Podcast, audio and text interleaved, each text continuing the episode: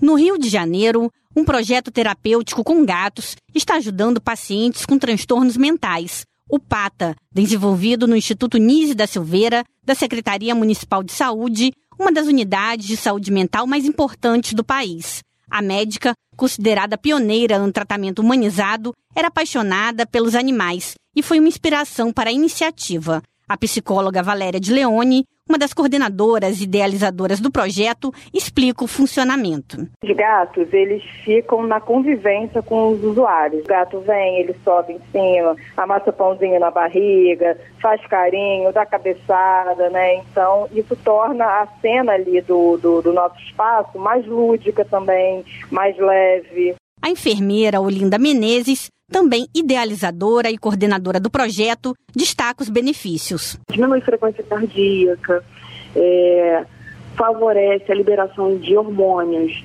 é, do bem-estar.